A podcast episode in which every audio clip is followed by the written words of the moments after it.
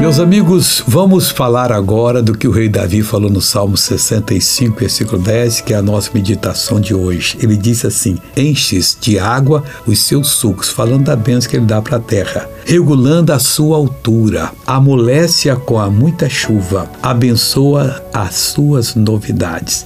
Isso é o que Deus quer que eu saiba, que você sabe que quando Ele dá uma revelação, prepara você para fazer uma missão na vida, Ele já cuidou dos detalhes. Você pode ter certeza, pode existir mil detalhes. Ele cuidou de todos eles e nenhum deles vai voltar, é, vai falhar. Então vá firme e faça o que Deus lhe chamou e você vai ver que Deus é fiel.